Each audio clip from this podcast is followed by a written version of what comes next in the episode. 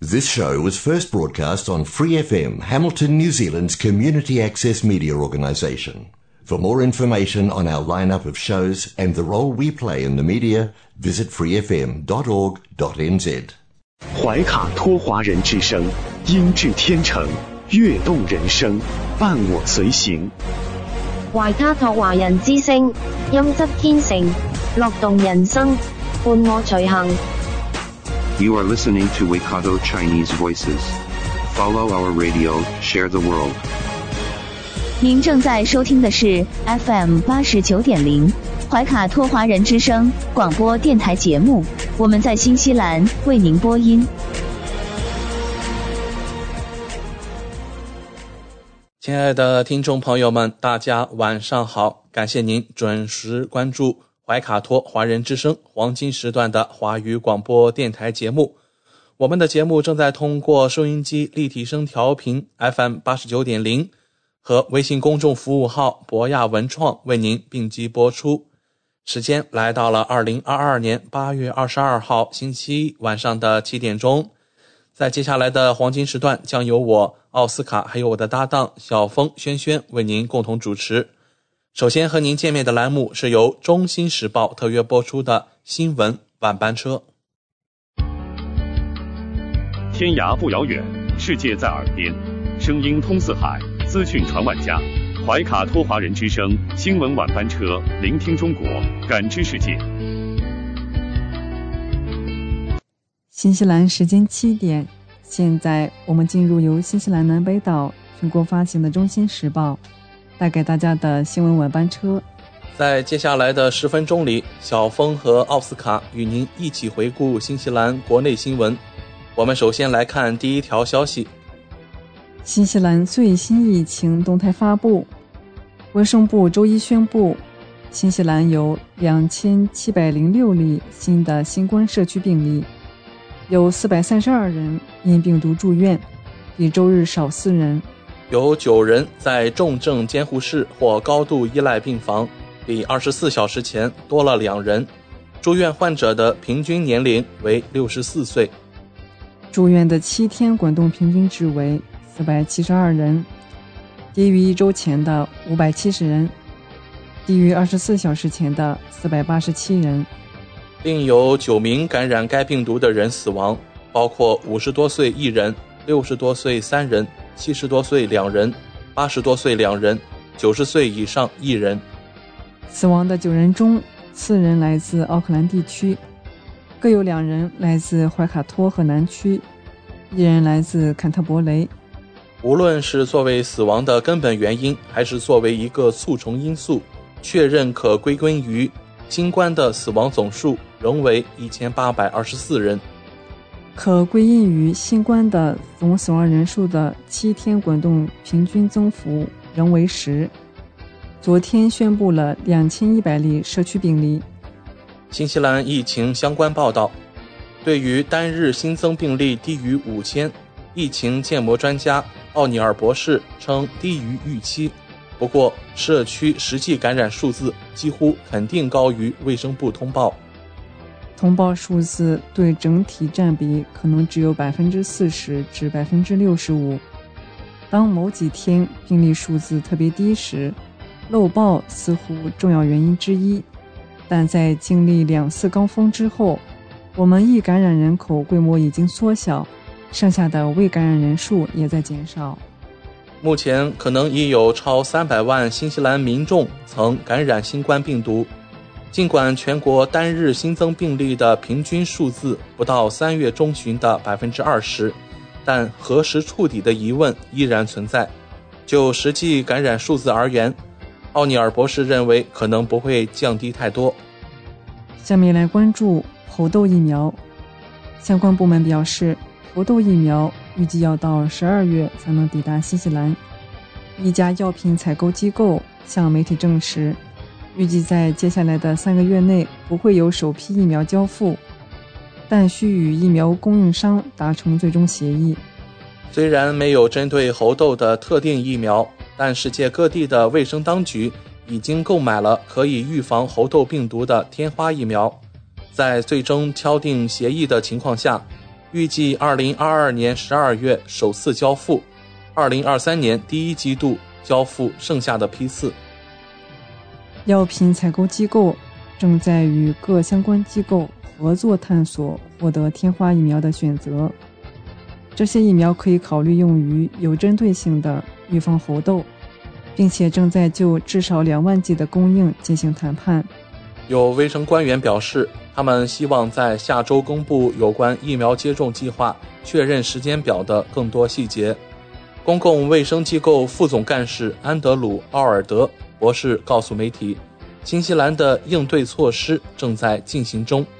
他说：“目前我们真的很幸运，全国只有四例确诊的猴痘病例，所以我们有时间准备。”目前最大的防御措施是确保人们了解猴痘是什么，它是如何传播的，以及风险行为是什么样的，就能够保证人们及其社区的安全而言。新西兰确诊的四例猴痘病例与海外旅行有关。上周，卫生部表示没有社区传播的证据，最新病例的传播风险较低。公共卫生机构副总干事奥尔德说。疫苗生产商正在优先考虑疫情更严重的国家。他说，新西兰于五月首次接触相关供应商，以获得所需疫苗。我们正在寻找的第三代疫苗只有一家制造商，全球需求很高。公共卫生机构负责人说，基本上制造商正在优先考虑疫情严重的国家，这意味着新西兰很可能不会排在最前面。卫生官员强调说，在全球缺乏可以预防猴痘的疫苗的情况下，进行接触者追踪和隔离措施是很重要的。澳大利亚已正式记录了八十九例确诊或可能的猴痘病例，其中包括几例本地传播病例。与此同时，澳大利亚在八月初开始有针对性地推出猴痘疫苗。第一剂疫苗在过去两周内到达，它已经订购超过四十五万剂，预计大部分将在二零二三年到达。下面来关注移民局官方发布消息：移民部长宣布，作为解决劳动力短缺问题的一系列政策变化的一部分，将有额外的一万两千名打工度假者能够进入新西兰。这些变化包括延长已经在新西兰的工人的工作假期签证，以及根据打工度假计划将上限签证数量一次性增加一倍。新的行业协议还将豁免政府新的公司中位数门槛，允许关键行业在新规则生效时降低工人的工资门槛。周日下午。移民部长迈克尔·伍德在奥克兰 Sky City 天空城宣布了新的移民政策的变化。他说，政府已经听取了企业提出的担忧。移民部长说：“我们听取了这些行业的担忧，并与他们合作，采取切实可行的措施，来释放额外的劳动力。”与肉类加工、海鲜、老年护理、建筑和季节性雪地旅游行业达成了新的行业协议。这些措施旨在为那些受全球工人短缺影响最严重的企业提供即时救济。在政府的移民再平衡之前，这些协议将使这些行业的移民工资要求更符合旧移民政策下的要求。伍德说，每项协议都将受到监控，并为未来获得低于设定工资门槛的移民提供信息。打工度假者签证的变化将减轻依赖海外劳动力的酒店和旅游业的压力。技能水平和行业都面临劳动力挑战。新西兰并不孤单，世界各国都报告了类似问题。自从我们的边境完全重新开放以来，我们看到已经有大约四千名打工度假者回归新西兰，超过两万一千人的工作申请获得批准。这些变化。意味着已经在新西兰的打工度假者的签证，如果在二零二二年八月二十六日至二零二三年五月31日之之间到期，则将延长六个月。同时，对于那些以前持有工作假期签证，但由于新冠疫情封锁而不能成行的人，也将获得更大的灵活性。新的签证将从十月开始发放给这些人，允许他们在明年一月三十一日之前进入新西兰。该签证将允许他们在新西兰停留十二个月。关注南岛洪灾，新西兰总理表示，南岛遭受洪灾的地区正在得到更多的救济，特别是帮助重建最近被洪水破坏的基础设施。八月二十二日星期一。总理杰辛达·阿德恩在尼尔森接受了媒体采访，并与一些受洪水影响的人会面。周四，政府向尼尔森、塔斯曼和马尔堡的市长救济基金注资二十万纽币。总理表示，这只是为了解决该地区的急迫需求，基本上是为了快速向当地筹集资金。以确保他们能够从立即的清理响应中继续进行一切工作。他们可以随意支配，一直到个人的住宅需求。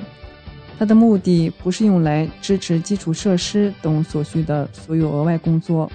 阿德恩补充说：“修复该地区受损的道路将是一项特别大的工作，没办法完全说出所需的数量，但我们当然会在许多领域做出重大支援。”总理于周日晚上抵达尼尔森，并说他所看到的令人震惊。当然，其中一个问题是本周天气一直在持续，尽管它可能不像我们最近看到的一些降雨那么严重。我们希望确保人们在此期间得到很好的支持，并且如果回家是安全的，他们就可以回家。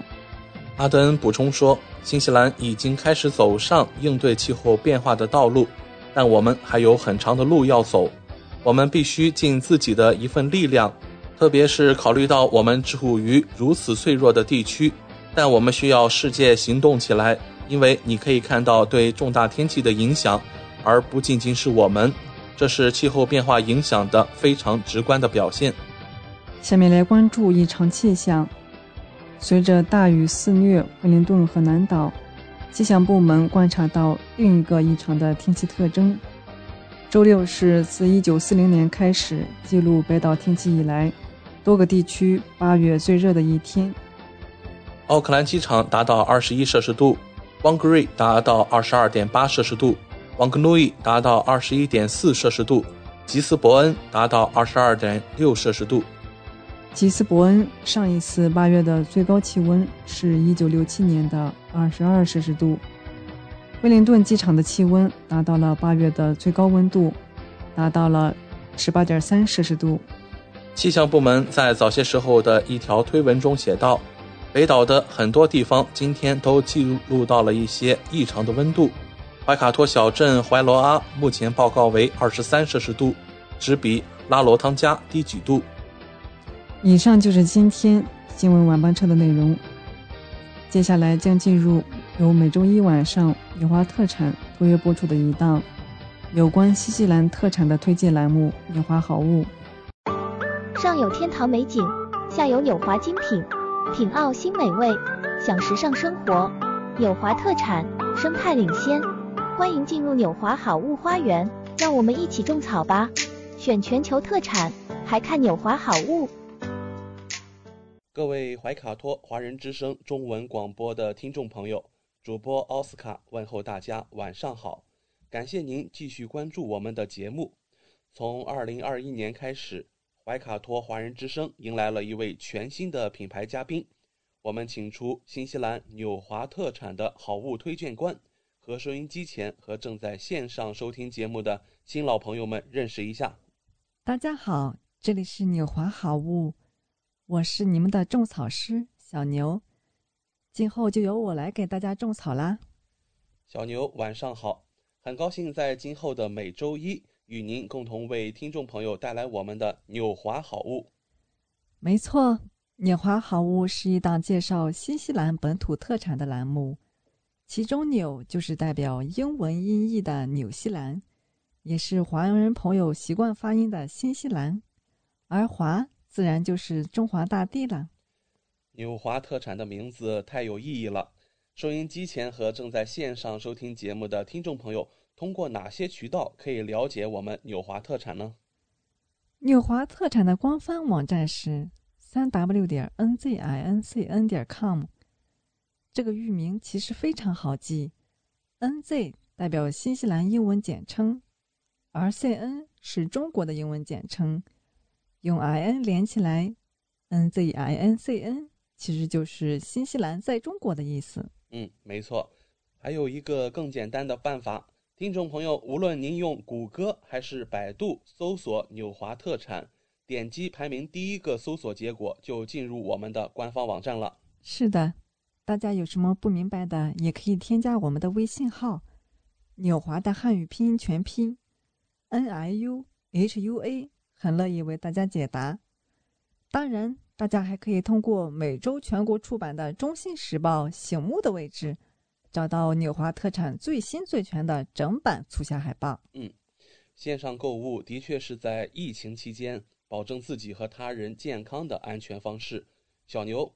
我们消费者在纽华网上购物的时候，在支付环节也会更方便吗？嗯，是的，主持人这个问题，相信大家都很关心。数年以来，纽华特产与时俱进，在前期人民币、纽币银行转账的基础上，先后开发并上线银联支付、微信支付以及支付宝扫码支付。您可以方便的使用您喜欢的方式，通过人民币或者纽币进行支付，完全不产生任何手续费。有这样简单便捷的多项选择，真是太好了。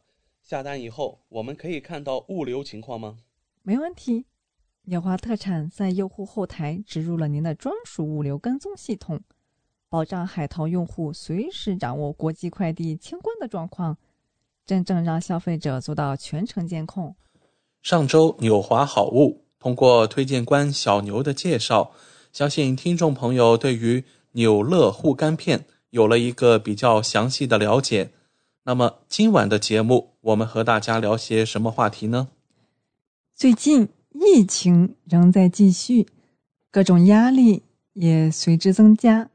在去年发布的《中国职场压力报告（二零二一）》中。由于不确定性的市场环境，在二零二一上半年，职场人压力指数高达七点二六，这也是近四年来首次破七。其中，二十五到三十岁的职场群体连续两年最高压力群体，并且数据显示，当年收入超过四十万之后，收入越高，压力感越强。没错。让我们一起来看看人们的压力都从何而来的。首先是疲惫感，一般人正常工作时间为八到十个小时，这也是人体健康的负荷量。但是由于疫情导致的工作大量堆积，就会经常需要加班。很多职场人还会选择业余时间做一些副业。但是当工作时间超过十二个小时，对身体就会造成一定的压力，慢慢就会感到疲乏困虚，导致工作时经常打哈欠、注意力不容易集中和工作效率下降等等。第二个类型啊是失落感，工作中总是会遇到起起伏伏的状态，在疫情时代，这样的状态则更为明显。疫情在家隔离期间。长时间在家休养，突然面对高强度的工作，心理上会形成落差，从而产生一种失落感，会觉得心有余而力不足，同时遭遇职业瓶颈期，OKR 或 KPR 无法完成，薪资被年轻人倒挂等等，被认为是看不到光明未来的情况，都会导致失落感的增强，压力倍增。还有一种因素来自家庭，家是温暖的港湾，但同时也是压力的来源之一。步入职场以后，工作和家庭难以平衡，成为了很多职场男性面临的首要问题。长时间在工作和家庭之间拉扯，精力逐渐消耗殆尽，最后不管是面对工作还是家庭。都容易产生精力不足的情况。下面让我们来看看应该如何改善这些情况吧。有大约百分之六十六的人通过运动来释放和提升。职场男性最容易想到释放压力，并且提升精力的方式就是去健身，通过运动来缓解工作上的压力。在健身房挥洒汗水的时候，会觉得压力也随之一起蒸发，并且更好的身体素质也代表着拥有更好的精力。为工作效率提供一定的保障，还有超过百分之五十三的人选择以毒攻毒。成年人会选择性的面对这些问题，通过更加努力的工作来摆脱心理上的失落感以及瓶颈期等等问题。所以，很多职场人让自己不停的动起来，来达到以毒攻毒的效果。那还有其他的好办法吗？那就需要好健康牡蛎精力丸。三十五年新西兰药房同款，成分安全可靠，特别添加新西兰独有精品布拉夫牡蛎冻干粉，营养丰富，加倍提升精力，帮助提升工作效率。牡蛎富含十八种氨基酸、钙、磷、铁等多种营养元素。含锌量更是食物之首，锌是合成人体抗氧化酵素和荷尔蒙的必要营养素，同时也可以提高人体的免疫力，有效改善疲惫感和精力不足的情况。谢谢小牛的介绍。听众们都知道，心脏是人体中最重要的器官之一，主要功能是将血液输送到人体的各个器官。现在生活压力大，心血管方面的健康问题出现的频率越来越高，也有不少年轻人因为熬夜、作息没规律，出现心脏不舒服的症状。不少人也将心脏健康的保养列为重中之重，定期观察血压、血脂，更是不少中老年人每天的必修课。说到心脏保护。相信每次向别人咨询保护心脏应该吃点什么，第一时间得到的回答一定是辅酶 Q 幺零。辅酶 Q 幺零一直有“心脏宝”的美称，但是你真的知道辅酶 Q 幺零是如何保护心脏的吗？那请教小牛了，什么是辅酶 Q 幺零呢？辅酶 Q 幺零主要是存在于人体中，尤其在心脏、肝脏。肾脏中含量较高，主要是在促进能量的转化和辅助各种酶的作用。因此，近百年来，人类开始将辅酶 Q 幺零利用到保健品和化妆品中。嗯，那么这种辅酶 Q 幺零都有哪些作用呢？辅酶 Q 幺零主要作用于细胞的线粒体中，是帮助细胞产生能量的重要物质。辅酶 K 幺零能够加速细胞代谢，促进细胞的能量转化。人的心脏每天搏动十万次，是人体中能量需求最多的组织。而作为能量因子的辅酶 K 幺零，在心脏中的充足供应，是保证心脏这种高强度搏动正常良好运行的基础。细胞产生的能量能够使人精力充沛，抵抗疲劳。在产生足够的能量，支持心脏正常运转的同时，辅酶 K 幺零能够为心肌提供充足氧气，预防突发性心脏病。尤其在心肌缺氧过程中，辅酶 K 幺零发挥关键作用。辅酶 K 幺零能够帮助血液循环，维持稳定的血压，维持人体健康的免疫力。辅酶 K 幺零还是一种强大的抗氧化剂。可以有效清除自由基，使皮肤保持在良好的状态，减少细纹的产生。因此，我们会发现许多抗衰老的护肤品和面膜中都有辅酶 Q 幺零的成分。嗯，那这样说，补充辅酶 Q 幺零是必要的吗？人体自身合成辅酶 Q 幺零的能量是随着年龄而改变的。二十岁时，人体内的辅酶 Q 幺零水平达到巅峰，此后开始逐年下降，其中心脏中的辅酶 Q 幺零浓度减少特别明显，到四十岁时仅为二十岁时的一半。七十七岁老人比二十岁的年轻人心经中的辅酶 Q 幺零减少了百分之五十七。辅酶 Q 幺零的含量决定了你的心脏年龄。辅酶 Q 幺零水平减少百分之二十五时，心脏就会因能量不足出现老化。辅酶 Q 幺零水平减少百分之五十时，心脏病的发病率大大增加。辅酶 Q 幺零水平下降超过百分之七十五。就会危及生命，因此，随着年龄的增长，体内辅酶 Q 幺零的含量变少，皮肤会变得松弛有细纹，心脏的跳动也不像年轻时一样有力。这就是为什么中老年人要格外注意对心脏的保护，需要适当补充辅酶 Q 幺零来支持心脏。纽乐辅酶 Q 幺零天然发酵辅酶 Q 幺零，支持心脏健康，支持血液循环。支持产生能量，支持健康血压和胆固醇的水平。复合配方辅助吸收，六十粒，每日一粒，随餐服用。每粒牛乐辅酶 Q 幺零中含有一百五十毫克辅酶 Q 幺零，每天补充可以支持心血管的健康。辅酶 Q 幺零中还含有鱼油、原件草油、亚麻籽油这三种成分。有丰富的不饱和脂肪酸，能够有效改变血液中的脂肪状态，支持血液循环，维持健康的血压。辅酶 Q 幺零是通过促进细胞产生能量，维持心脏跳动，保证心肌供氧来维持心脏的健康。保护好心脏以后，相信我们也要保护好身体的其他器官，比如说学习、加班、刷屏。如何护眼睛呢？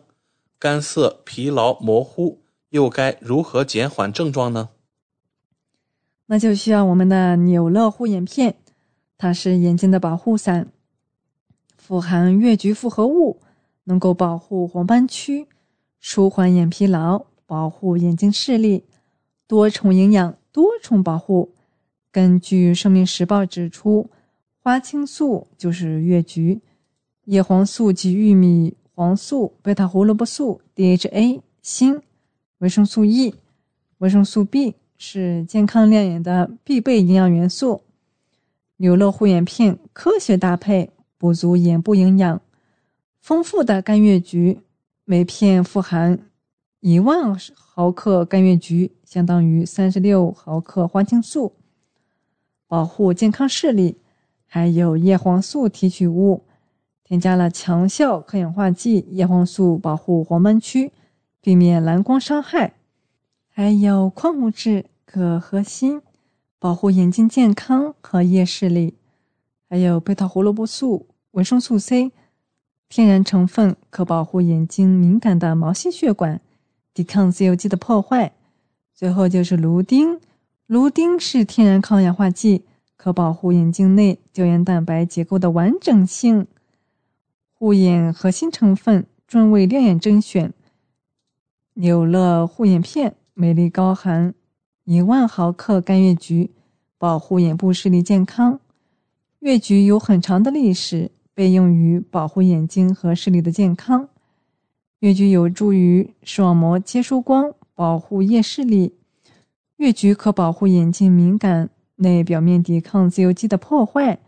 维持脆弱眼部微血管的完整性，保护黄斑区的健康。美丽特加叶黄素，叶黄素是构成人眼视网膜黄斑区的主要部分，可促进视网膜细胞再生，保护黄斑区健康。黄斑区主要由叶黄素组成，可有效过滤蓝光，但人体无法合成叶黄素，需要通过摄入来补充。牛乐护眼片。多重护眼功效，多方位日常呵护，能够维持健康视力，帮助维持眼睛结构和视力健康，保护黄斑区健康，减慢黄斑区退损，避免蓝光伤害，还有抗氧化保护，抵抗自由基，具有多重抗氧化功效成分，抵抗自由基破坏，减轻视力下降和退化情况，预防各种眼睛敏感症状，比如眼睛干涩等。它适合手机党、熬夜刷屏玩游戏的人群、办公、开车还有户外工作的人群，还有爱美的人士、经常佩戴隐形眼镜美瞳的人群、父母长辈、视线模糊、生活不便的人群。谢谢小牛的介绍。这里我们也准备了几个听众朋友们关心的问题：芦丁是什么？为什么含有该成分呢？芦丁是一种天然抗氧化剂，有助于保护眼睛内胶原蛋白结构的完整性，是保护视力健康的关键。添加的维生素和矿物质起什么作用呢？除了以上草药外，此款产品还包含铬。它是一种参与糖代谢和胰岛素生产必不可少的微量元素，保护眼睛的关键。锌是在眼睛虹膜和视网膜中存在高含量的锌，有助于夜视力的保持。还有维生素 B 二存在于视网膜色素中，有助于眼睛适应光线的变化。服用完越橘叶黄素护眼片后，为什么尿液变成黄色呢？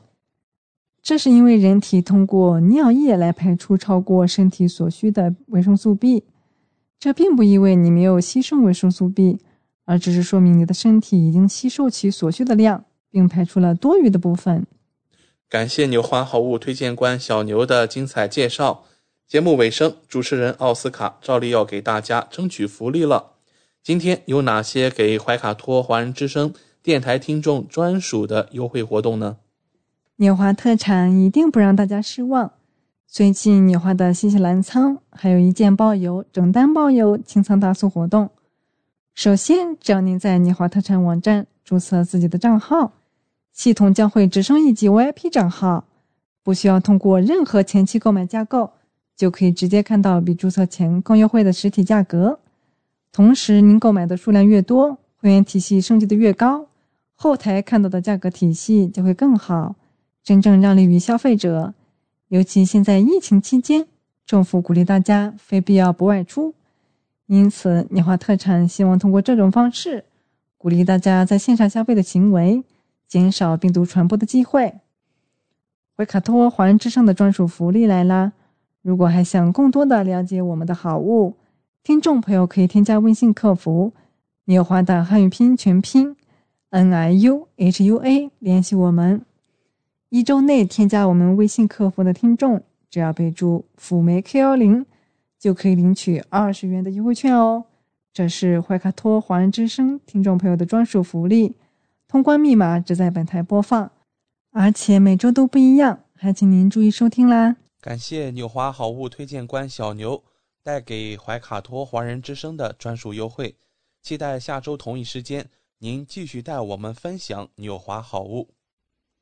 请各位听众朋友别忘了谷歌和百度搜索排名第一的纽华特产，或者可以随时添加我们的微信客服“纽华大汉语拼音全拼”，就可以看到我推荐的超多好物啦！谢谢大家，谢谢小牛做客怀卡托华人之声。纽华特产立足澳新本地，为世界各地消费者与生产公司之间打造了流畅的沟通渠道，避免不必要的中间商。厂家直接供货，一手货源保证。纽华特产现已具备澳大利亚、新西兰、德国、香港、韩国、泰国、英国七地大型仓储仓库，与知名品牌商联手合作，涵盖千余种保健、强身、养生等特产品，丰富了海内外客户的选择，成为广大代购和电商首选平台之一。请大家每周一晚七点十分锁定怀卡托华人之声，我们和纽华好物推荐官小牛在这里不见不散。上有天堂美景，下有纽华精品，品澳新美味，享时尚生活。纽华特产，生态领先，欢迎进入纽华好物花园，让我们一起种草吧！选全球特产，还看纽华好物。您正在收听的是怀卡托华人之声，调频立体声 FM 八十九点零，这里是新西兰中文广播电台节目。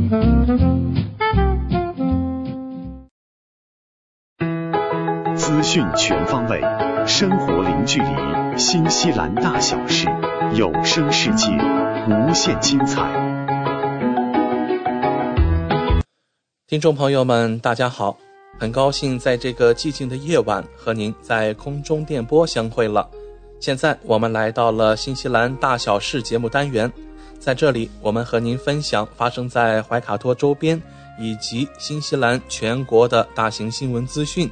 希望今天的节目能够带给您所感兴趣的和所关心的新闻内容。我是今晚主播奥斯卡。相信很多听众对于半年以前的政府游行记忆犹新。那么，惠灵顿啊，我们看到即将又迎来一次千人大游行。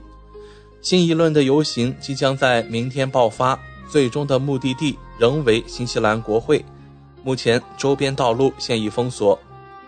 就在六个月前，一场反疫苗强制令抗议演变成为长达二十三天的围堵国会行动，以双方发生肢体冲突而收场。此次抗议依然由布莱恩·塔马基的自由与权力联盟发起，预计届时将有一千人在惠灵顿市中心广场集合，向国会进发。警方威胁称。如上次抗议中擅闯国会者再次参加，将面临逮捕和起诉。根据自由与权力联盟在社交媒体所发布的消息，明天抗议是公众通过人民法院控诉政府犯下反人类罪行的机会。示威者将来自全国各地。就在今天早上七点半，游行车队穿越奥克兰北岸大桥，向惠灵顿进发。参与游行的汽车在一百辆以内。当车队行驶至南区高速时，三条车道均被占据。车队成员将新西兰国旗举出车窗外，互相挥手致意。另有一条车道供非游行车辆使用。为防止形势不可控，警方已在惠灵顿提前准备。靠近国会的周边道路现已关闭。国会前庭多个出入口被封，警察用铁丝网和巨型水泥块将国会团团围住。与此同时，一场反对上述游行的示威活动也在组织之中。国会议长马拉德周五在声明中对抗议者表示欢迎，但期望对方能遵守规矩，包括在夜幕降临之前离开。国会议长说：“国会场地依然对公众开放，但会有一些限制。”他称：“一旦发现任何帐篷，都将予以没收。抗议者可使用扩音器，但音量需在合理范围内，且不得针对任何建筑物。”另外，国会议长还要求抗议者避免破坏国会草坪和花床，两者在上一次抗议中曾遭受巨大损失，在数以万计的踩踏。临时帐篷搭建和雨水洗刷下消失殆尽。那就在这一场抗议来临之际啊，惠灵顿也是设置了重重路障。警方预计交通中断将是小型的，但要求人们提前计划。议长也表示说，议会的大门将保持开放，尽管抗议活动受到欢迎，但他们只能在白天进行，不能通宵持续。与此同时，公共汽车交通将绕行有关路段。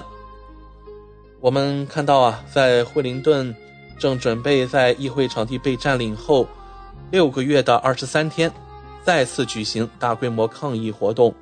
预计周二将会有大约一千人参加这次游行。议会周围的企业对即将来临的抗议活动感到担忧，业主们正在祈祷它只会持续一天。一间位于惠灵顿火车站的老板告诉媒体，他看到周围的道路被警察用柱子封锁了。这位老板说：“我以为这一切都结束了。如果另一场抗议本周再次发生，他们难道要扰乱一切吗？我不反对抗议，我认为每个人都有抗议的权利，但如果它影响到人们的生活，那么它在道德上就是错误的。这位老板告诉记者说，上次的抗议活动极具挑战性，因为他的客户主要来自于周边的通勤者，由于干扰，没有人进城，生意很艰难。虽然议会和政府对受影响企业的补贴拯救了他，但这位老板认为。一次抗议活动仍然需要几周时间才能恢复正常。这场游行对于新西兰造成的影响目前尚无法估计，但是我们说啊，新西兰国境大门完全重新开放才短短的几天，目前正是期待大量游客回归的时候。在这样一个时刻，我们惠灵顿国会大厦门前即将发生第二次大规模的游行，可以说啊，对于。外来的旅行者并不是一个好消息。那与此同时啊，我们看到新西兰旅游部长也站出来说话了。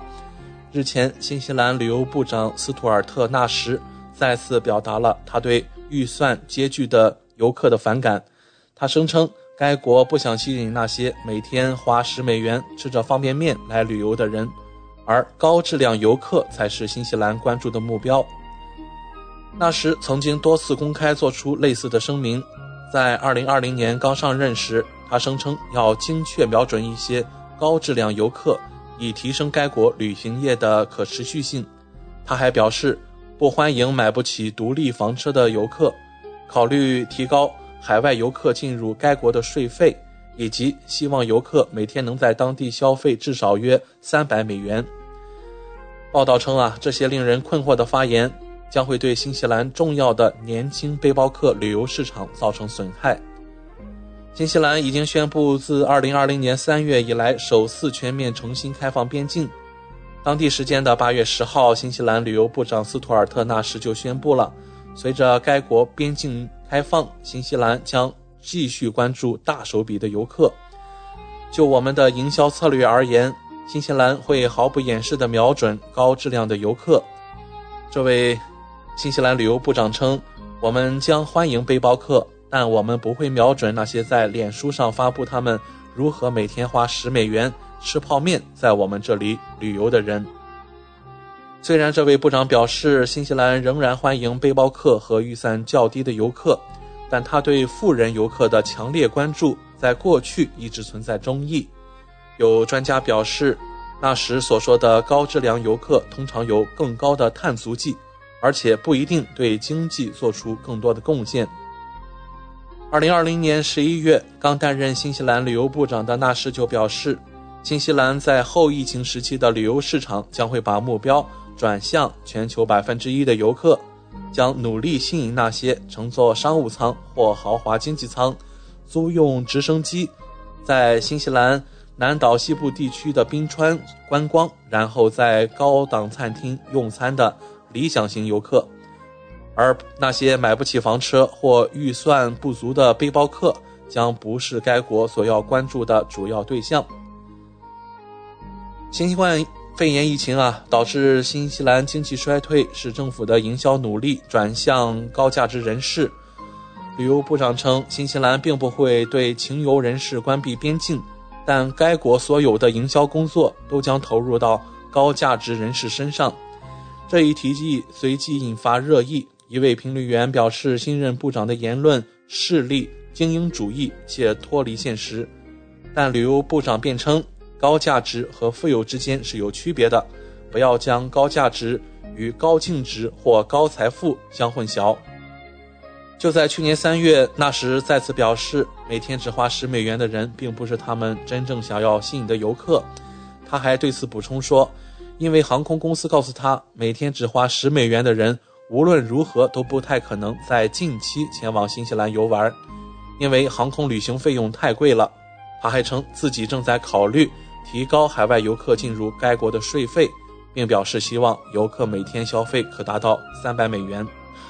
对于旅游部长的相关表态，我们看到各方呀也做出了一一回应。新西兰奥塔哥大学旅游学教授詹姆斯·海厄姆表示说：“旅游部长对富人的关注似乎没有根据。”他称还没有看到任何研究证据能够证明高价值个体对新西兰旅游业的贡献比低预算游客更多。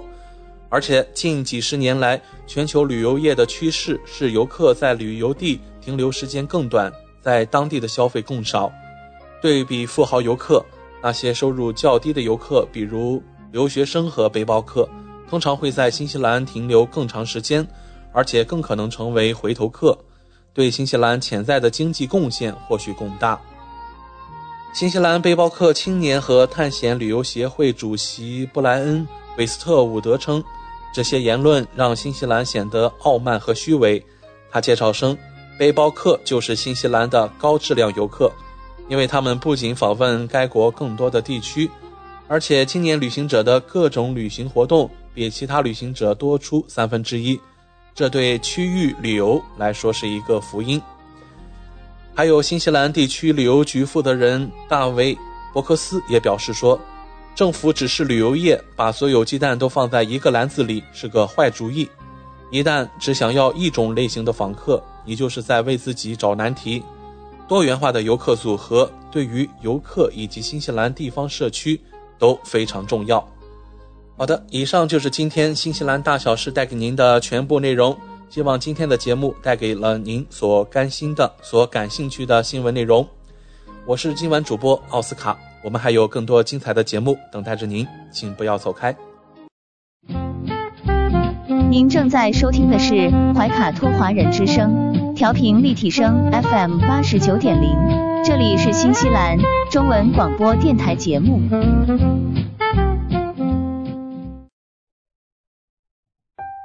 光影随行，戏如人生。怀卡托华人之声中文广播。带给您精彩经典的影视剧和纪录片分享，让我们与您展开一段胶片之旅，共同陶醉于光影世界。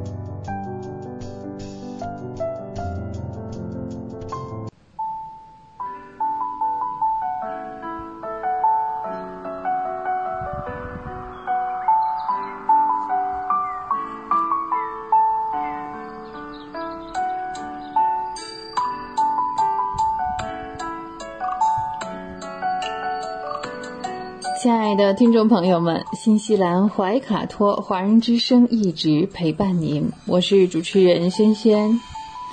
光影随行，戏如人生，分享精彩的影视作品，无论是电影、电视剧还是优秀的纪录片，都会陆陆续续的来装点您的生活。今天的节目呢，我们来分享几部啊，怎么说呢，喜剧电影吧。说起来呢，我们今天聊第一部电影叫做《王牌保镖》啊，是的哈，《王牌保镖》呢是，哎呀，这得有四五年前的电影哈，这是一部娱乐性极强的喜剧电影，电影当中呢有精致的欧洲风光，那还有霸气的这个武装枪支，以及给力的枪战动作片。经典的动作片的优秀元素呢，几乎是都继承了下来，配合上不断的这个有不断的笑料啊，还有这个像超级英雄这种主角的光环，真的是好不热闹，而且呢很浪漫。电影当中呢，呃，达瑞斯是一名呃令业内人士呢非常认可的超级杀手。如今呢，他已经是这个嗯伏法了，那就是在铁窗之后生活，正在等待着漫长的刑期到头。他的妻子呢，索尼娅啊，同样呢也是这个处境不太好啊。有一天，达瑞斯得到了一个意外的机会，能够让索尼娅重获自由。作为交换呢，他必须出庭作证，弗拉迪斯拉夫是有罪的。那作为护送达瑞斯出庭的负责人，艾米莉亚和他的团队也遭到了福达迪斯拉夫所派出的这个呃佣兵的这个伏击，结果是全军覆没。幸存的艾米莉亚无奈之下，只能找到自己的私人保镖前男友啊迈克尔，那委托他来贴身保护达瑞斯。那之后展开的故事呢？嗯，就是我们刚才说的既搞笑又惊险的那些情节哈。嗯，第二部电影呢，也是一部老电影了，叫《冒牌家庭》。这是一部又热闹又温馨的喜剧。一家四口啊，开着房车旅行，嗯，但不是真正的旅行啊，是加引号的。它的目的呢是跨国运毒。嗯，旅途当中呢，有各种有趣的人和事，也有各种的奇葩啊。呃，这部电影片尾还有彩蛋。我们来看这个电影当中呢，呃，大卫呢是丹佛的一个这个毒品贩子，怎么生活过的还是还是蛮有滋有味的哈。一天夜里呢，这个大卫和同时住在一个公寓里的一个十八岁的男孩啊。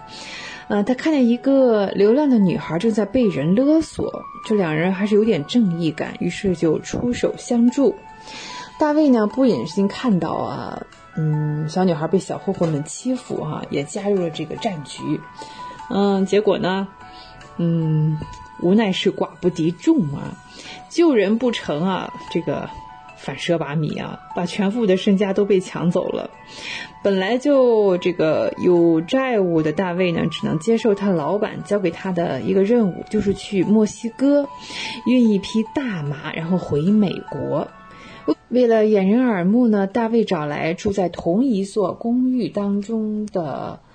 呃，罗斯、肯尼，还有那个他救助的流浪女孩，这样呢，就是假冒自己是一家人，开着一辆房车直奔墨西哥而去。哎呀，这个冒牌家庭，在一路上也是经历了不少艰辛啊。最后有没有将毒品顺利的这个运回美国呢？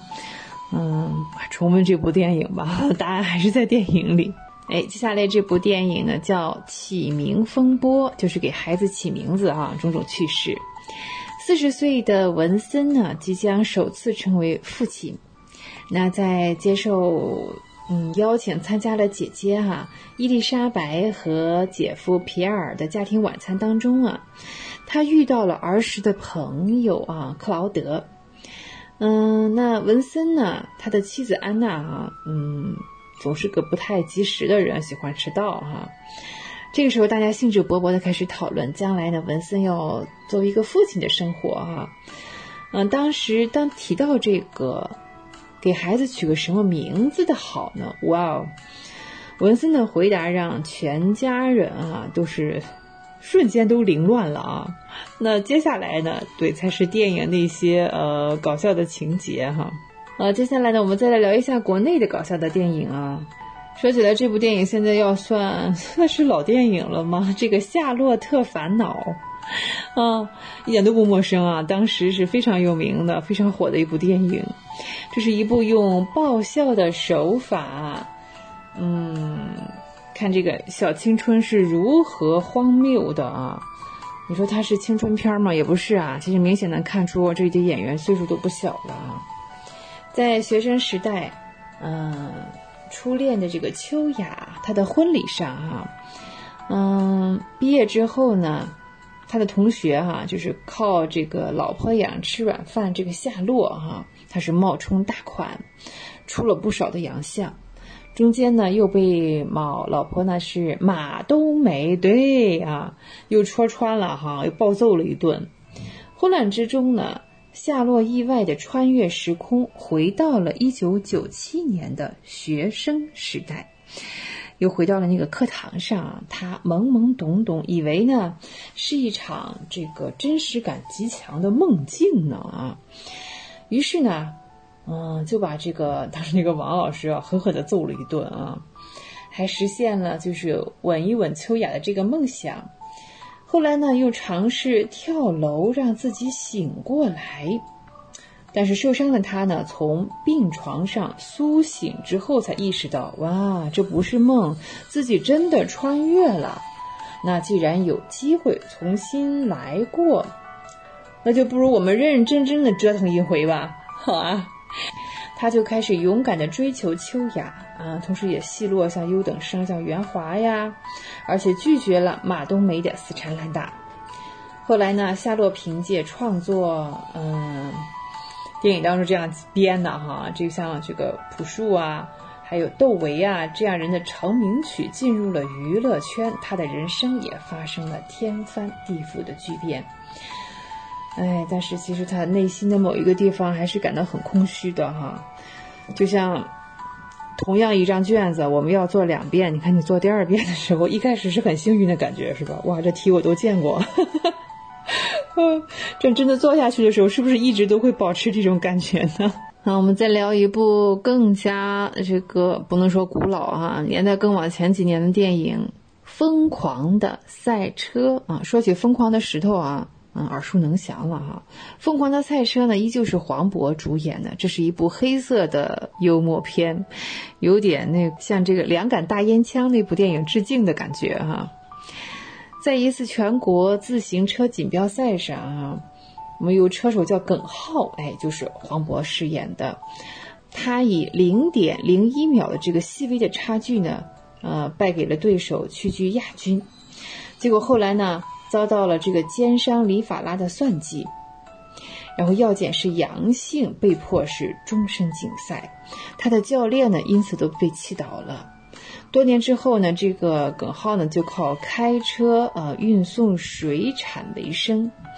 来，同时也养活已经中风的这个教练。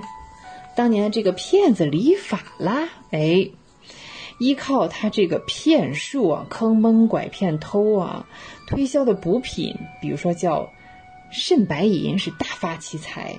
嗯，发财之后呢，他就觉得自己的老婆啊，这个是黄脸的肥婆，皮松肉懒，也看不上了，因此呢，就雇佣两个业余的杀手，想把自己的老婆除掉。结果杀手呢又被老婆买通了，哎呀，倒过头来再去杀李法拉。耿浩的教练呢急火攻心，一命呜呼。耿浩按照师傅的遗愿啊，要到李法拉那里去讨一个说法。结果呢又中了这个李法拉的奸计了。东海啊带领着一帮这个台湾的黑帮来到内地，还有泰国，他们是做贩毒的生意。耿浩和李法拉的这个争执，哈，就是引来了警车，同时也搅黄了这个毒贩的生意。所以呢，原本不相干的几组人马，这是偶然的机遇，哈，大家就有了交集，也上演了一连串的好戏。好，我们今天为大家推荐的这几部值得一看的喜剧电影呢，都是现在话说是老电影了。啊，光影随行，戏如人生。轩轩又要与您说再见了。非常感谢您的时间，怀卡托华人之声与您常相伴。下期节目我们再会，再见。知音知心知天下，同行同心同精彩。怀卡托华人之声美文分享栏目《心情物语》，用耳朵倾听你我的快乐，用心灵关注世界的宽广。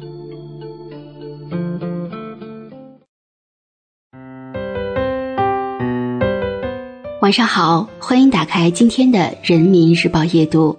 今天和你分享七条成长建议，送给正在努力的你。一、改变自己会痛苦，不改变自己会吃苦。不抗拒改变，不用陈旧的方式去处理新问题，是一个人走向成熟的标志。很多时候，只是一个细节的改变，都会给你带来极大的正向反馈。当你开始改变自己的旧思维，拓展自己的眼界，你会迎来更广阔的天空。二，把失败看成是提升自己的良机。不够优秀的人害怕失败，优秀的人习惯把失败当作给养。通往成功的路上可能会遇到各种沟沟坎坎，但千万不要一蹶不振。从失败中总结经验是远比失败本身更有价值的事情。有很多时候，危机也是转机。如果你能再坚持一下，或许就能迎来柳暗花明。三，成长最快的方法，去做更难的事。当你知道一件事情很难，但你依然选择去做，其实你已经在成长了。挑战越难的事情，成长就会越大。可如果你只想待在舒适区里，反而会限制你的发展。破茧成蝶的第一步就是走出舒适圈，去试试曾经让你觉得很难的事。四，及时复盘，让经历变成宝藏。这个世界上有很多有效的方法，但为什么对你没用？因为你不知道自己的问题出在哪儿，你只顾朝前走，却忘了往回看。对照自己的行为，及时梳理问题出在哪儿，才能走好未来的每一步。五，专注做好一件事，同时追求太多的东西，往往会浪费过多时间和精力。唯有聚焦一处，精耕细作，才能做细做实。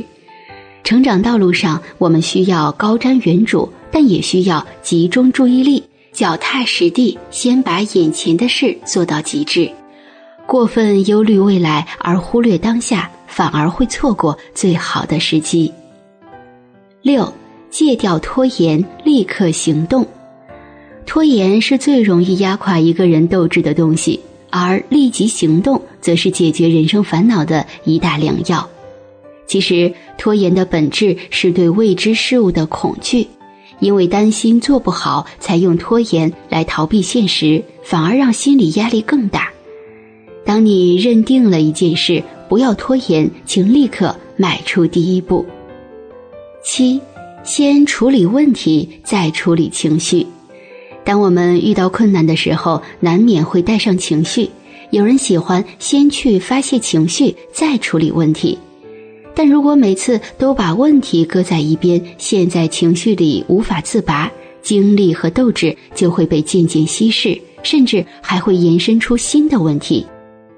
情绪源于问题，解决情绪的关键就在于处理问题。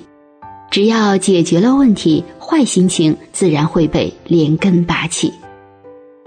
好了，以上就是今天阅读的全部内容，感谢你的收听。想收听更多阅读文章，请下载人民日报客户端。祝你好梦，晚安。怀卡托华人之声，音质天成，悦动人生，伴我随行。怀卡托华人之声，音质天成，乐动人生，伴我随行。You are listening to Waikato Chinese Voices. Follow our radio, share the world. 您正在收听的是 FM 八十九点零怀卡托华人之声广播电台节目，我们在新西兰为您播音。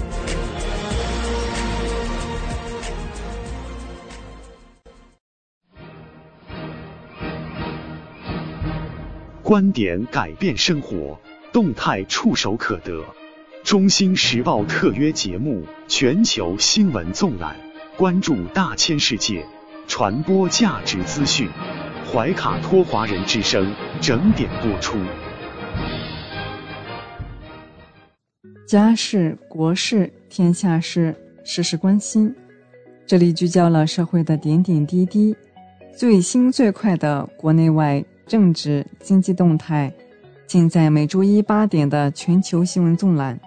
今晚直播间为您播报的主持人是小峰和奥斯卡。首先，我们来关注中国大陆新闻。中国粮食总产量连续多年稳定在一点三万亿斤以上，实现谷物基本自给，口粮绝对安全。中国人的饭碗牢牢端在自己手中。八月二十一日六时。中央气象台继续发布高温红色预警，这已经是中央气象台连续第十天发布高温红色预警。高温包围圈终于要缩了。自八月二十六日起，全国范围内的高温天气逐步缓解。从未来几天的全国最高气温二十四小时预报图中看到，河南大部分地区将会由红变黄。暴雨蓝色预警，陕西、山西、河北等地局部将出现大暴雨。国家防总办公室、应急管理部要求全面落实防汛责任。水利部消息，未来几天，长江流域旱情仍将持续。截至目前，四川、重庆、湖北、湖南、安徽。江西等九个省市耕地受旱面积三千二百九十九万亩，有二百四十六万人、三十五万头大牲畜因旱供水受到影响。国家防总办公室、应急管理部会同国家粮食和物资储备局紧急调运中央防汛抗旱物资，分别支持新疆抗洪抢险、重庆。抗旱减灾工作。截至八月二十一日十六时，青海大通山洪灾害已造成二十六人遇难，仍有五人失联。截止今年一季度，全国各类养老机构和设施总数达三十六万个。二零二二北京长城文化节开幕，北京长城保护形成新格局。北京银行再次提醒。北京个人医保账户的钱不急取。八月二十二日到二十三日，上海暂停开放黄浦江沿岸外滩等地景观照明。杭州七岁小女孩独自横渡钱塘江，妈妈很骄傲。第二十届广东省科学学术活动月在韶关举行。抗旱耐高温，四川新稻种创新佳绩。亩均产八百零五点二公斤。四川启动突发事件能源供应保障一级应急响应。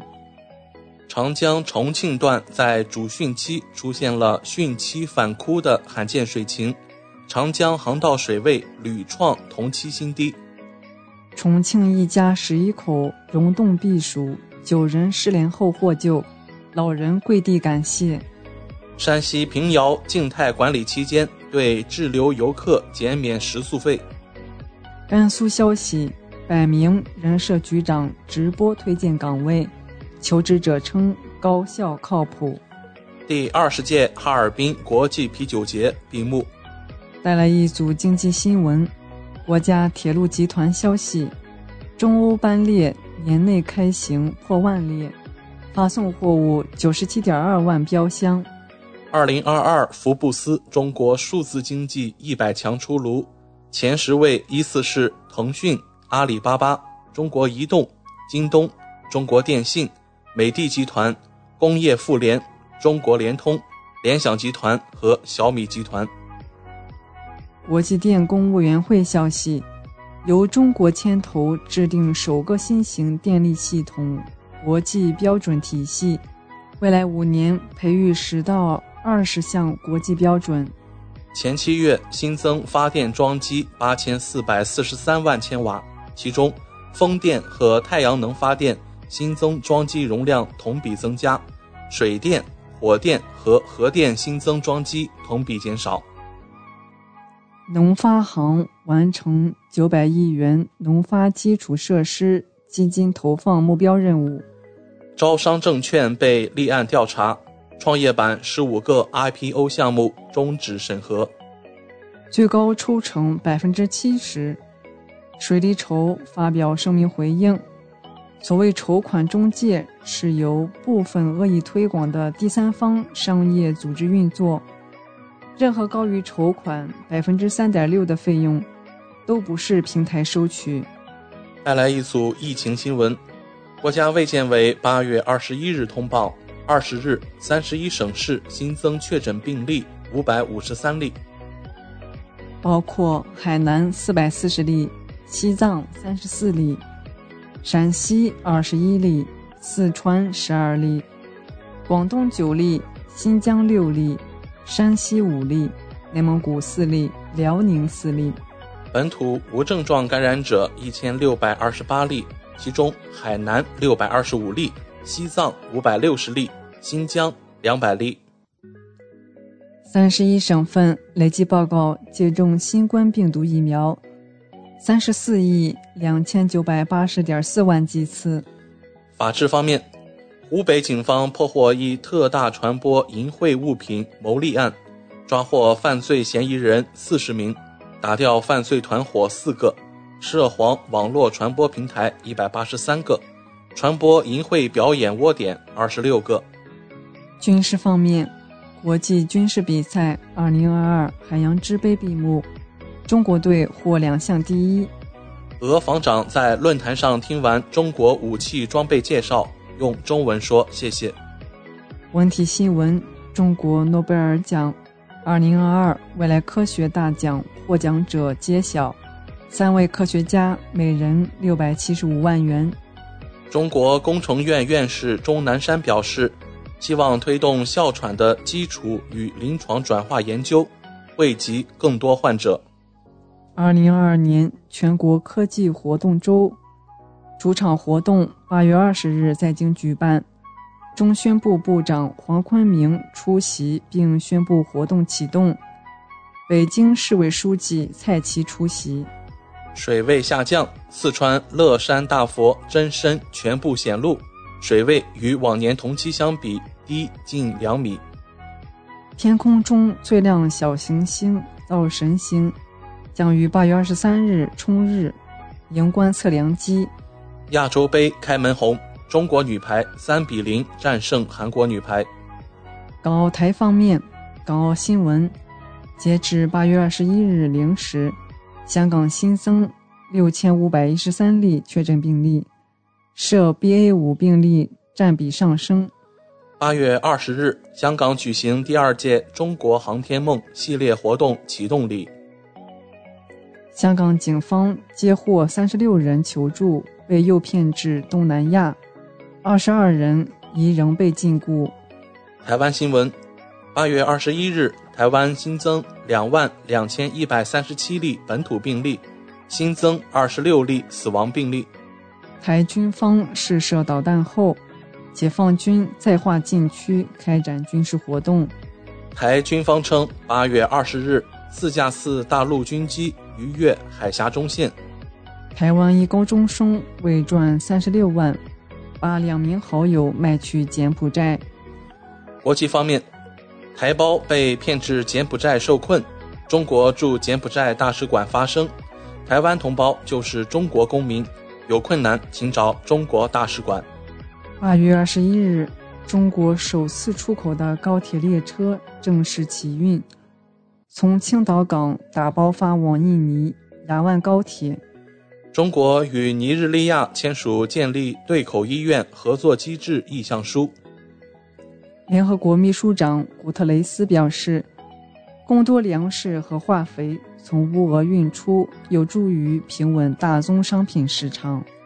全球棉花价格因高温大涨三成，下半年或持续飙升。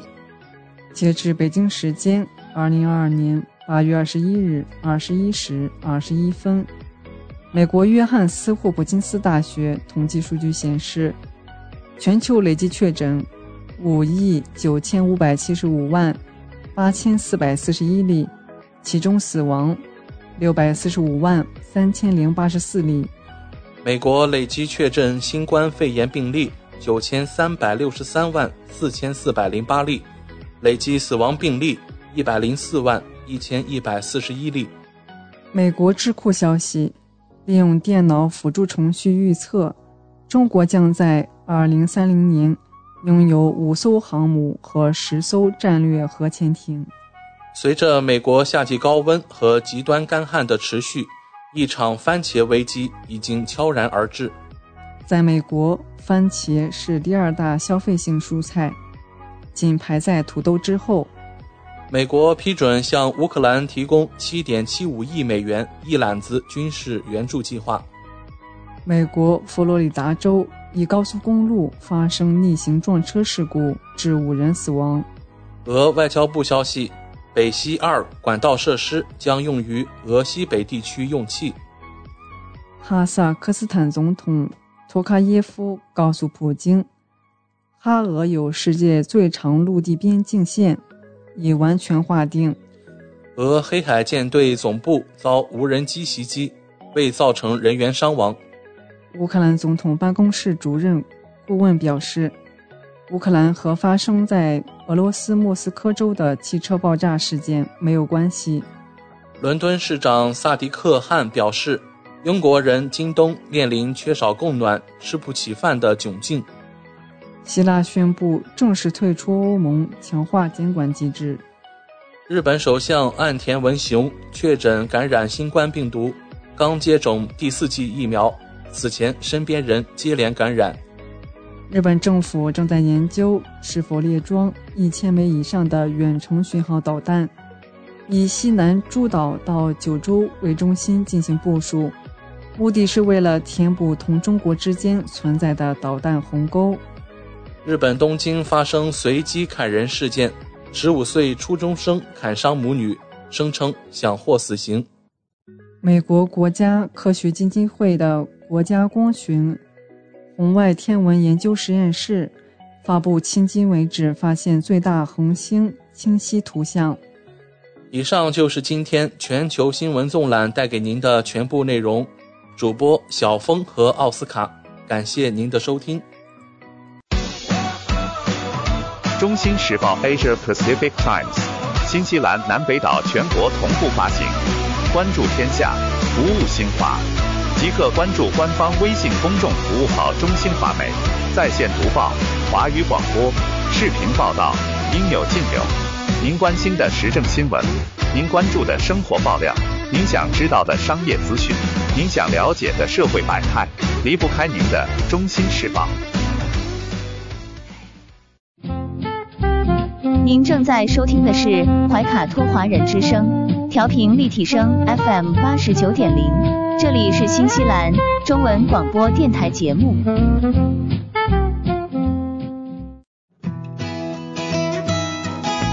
分享读书的快乐，重温经典的感动。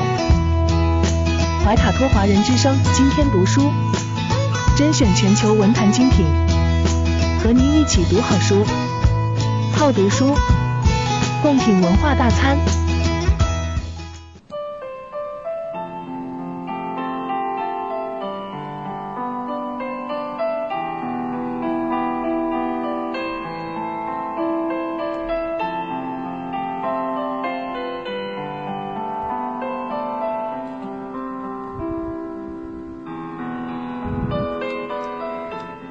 亲爱的听众朋友们，怀卡托华人之声正在播音，我是主持人轩轩。又到了今天读书这个小栏目的时间，每期与您分享值得阅读的好书好文，平淡质朴，娓娓道来，让大家在繁忙的工作生活之余来一点文化加餐。今天我们一起来分享这样一本书，叫做《切尔诺贝利的午夜》。切尔诺贝利的午夜是亚当·希金伯特姆的作品，由广西师范大学出版社出版，应该是在二零二一年的三月。切尔诺贝利的午夜的故事啊，是。很大的还原了当时的史实，故事充满生动的细节和深入刻画的人物性格，从中可以看到令人震惊的不作为啊，一个一个的错误，然后一个一个的误判，最终导致了不可避免和改变的历史灾难。哇，这个当年在一九八六年啊。呃，四月二十六日的凌晨，切尔诺贝利原子能电站的四号反应堆发生了爆炸，因此引发了世界史上应该说最严重、最恶劣的一次核灾难。自那以后的三十年里，切尔诺贝利逐渐呢，整个呢成为世界挥之不去的一个噩梦。这当中呢，有阴魂不散的辐射中毒的恐怖威胁，还有像这个呃危险技术啊，一旦脱缰失控的巨大风险，生态系统呢是如此的脆弱，以及对整个国民和世界造成的伤害。这场故事的真相从一开始被隐隐约约的掩盖起来，哈，长久以来一直都是众说纷纭。在十多年中呢，作者亚当·希金伯特姆进行了数百个小时的采访啊，并且以此为依托啊，包括其他的像书信往来以及未发表的回忆录和近期解密的档案文件。他将那些灾难亲历者目睹的一切，转化成客观、冷静又发人深省的叙述。呃，由此得到的呢就是这本切尔诺贝利的午夜是一本惊心动魄的，不是虚构的杰作。实事求是的讲呢，在一九八六年，我们整个人类距离世界末日，仅仅就是多了那么一丢丢的运气而已。如果说放射性的岩浆流再向下烧灼几个厘米，烧穿这个隔开反应堆和地下土层的这个地基，那就可能是一马平川的直插地底，不是说仅仅影响当地的这个地下水或者生态系统，它可能会把地球烧穿哦。当然，这一切并没有。发生哈，我们刚才说这几句，短短的五个月之内呢，呃，整个切尔诺贝利呢，嗯，被一个实际的工程呢给覆盖了起来。其实远远看去，它像一个石头的棺材一样，把核电站爆炸的四号机组整个封闭起来。五个月的时间怎么做到的？其实说起来，这还是社会主义全民动员的奇迹。嗯。当然了，这部作品呢，反映了是人类历史上最大危机的这样一个嗯史实吧。嗯，应该说不可避免的，我们要谈到苏联各级政府部门的种种不合理之处，一些自欺欺人的等等哈，官僚主义、形式主义的东西。这当中也包含了大量的隐喻，在书中哈，体现了一定的阶级性。另外一点呢。我们从一个辩证的观点上来看，那如果没有苏联政府这种阶级意识呢，那可能在核能开发和宣传上呢不会这么激进，也不会推动形成就是只能成功不能失败的社会共识，这就导致了各级啊，嗯，都因为害怕担责任。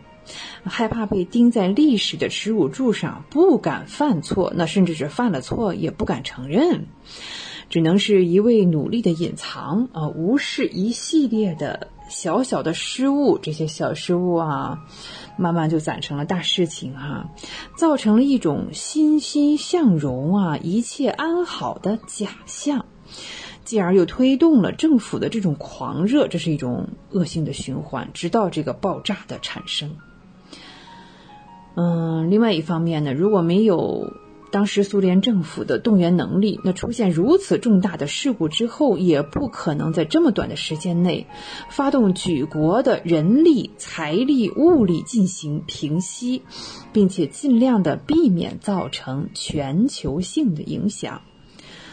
啊，这真是成也萧何，败也萧何啊！嗯，但是我们结合最近几年的这个事实哈。比如说，这个东洋国为代表的核电站也有重大的泄漏事故。那个地方叫什么呀？福岛啊，好像是。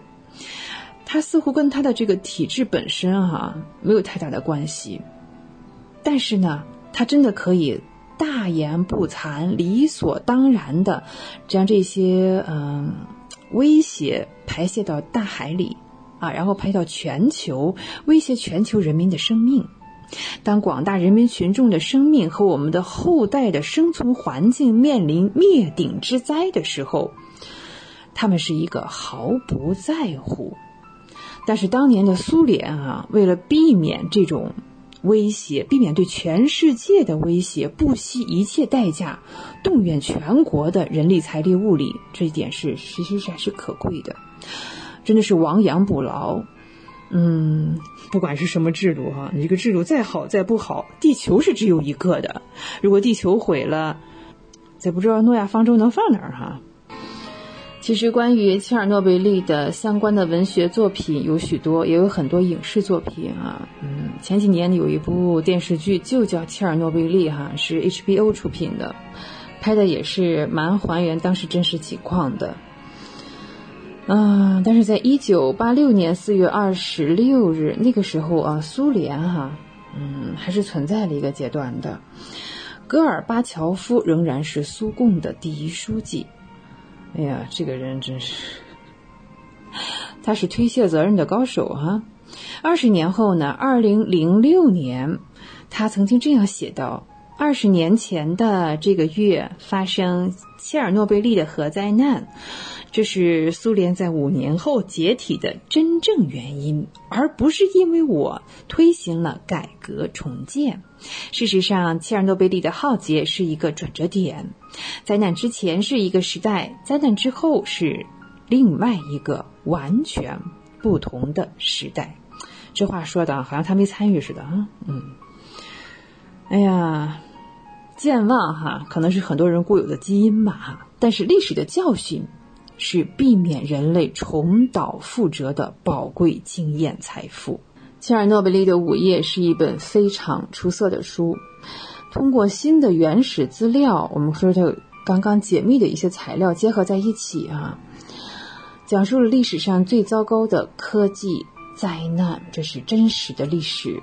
与此同时，还向我们展示了苏联在最后的这些几年当中啊，啊，每天都在保持着一种什么样的状态？其实作者本身也说过，他说这这是一本历史书，也是一本新闻报告作品。从二零零六年开始付诸行动啊，亚当以惊人的毅力完成了十二年的采访，在很多人的帮助下，他们努力寻找当年的幸存者，他们的努力打动了那些曾经不曾开口的，呃，人们，像老兵啊、档案管理员啊。也从此呢获取了许多从未公之于众的第一手资料，这正是这本《切尔诺贝利午夜》值得一读的原因之一。基于海量的原始资料呢，《切尔诺贝利的午夜》读起来啊，呃，是没有史书的感觉的哈，但也不是完全是采访的口述这种记录的感觉。呃，阅读的时候呢，更像是在看一部情节跌宕起伏的电影，是如此的畅快，如此的激动人心。这是得益于作者高超的写作技巧，更得益于详实的客观资料。透过这本书啊，我们会产生很多关于核安全的思索，也更看到了很多呃人性的百态。啊，有美好的，有丑恶的。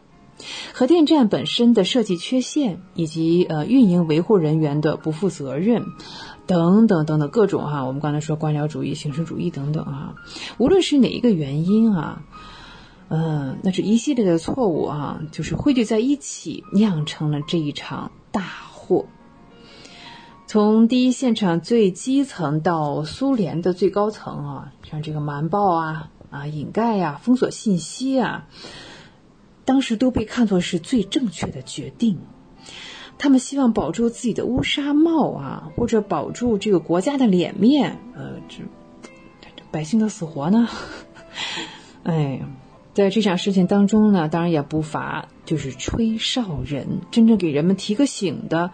他们做的事情呢是正确的，更是正义的，对得起良心的。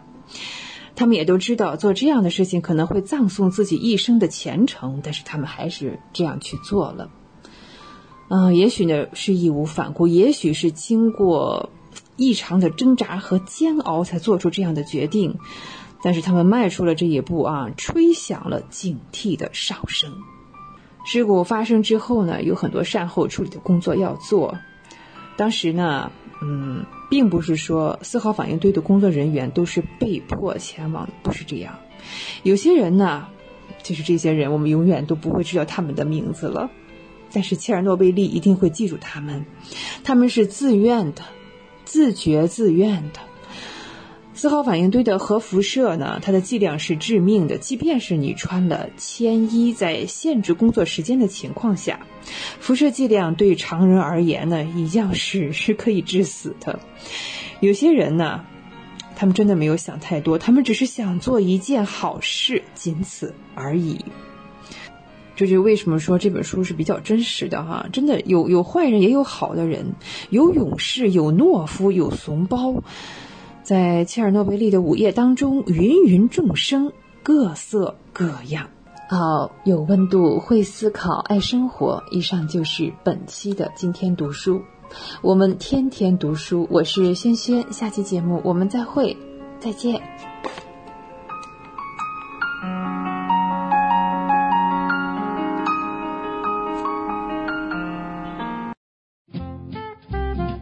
正在收听的是怀卡托华人之声，调频立体声 FM 八十九点零，这里是新西兰中文广播电台节目。地球是我们既神秘又熟悉的家园，走过了四十多亿年的奇妙旅程。怀卡托华人之声《地球传奇》，了解我们对地球的探索。文明的兴衰简史，环境与人类的关系，科技的发展进步，开启一段各方角色在地球舞台演绎的故事。亲爱的听众朋友，大家好！新西兰周一的晚上，感谢您继续守候怀卡托华人之声，我是主持人小峰。本期节目，我们将要和听众朋友们。一起来分享以下几个主要纪念日，他们分别是八月二十三日，明天的中国二十四节气之一处暑，还有八月二十五日，本周三的中国习俗初伏。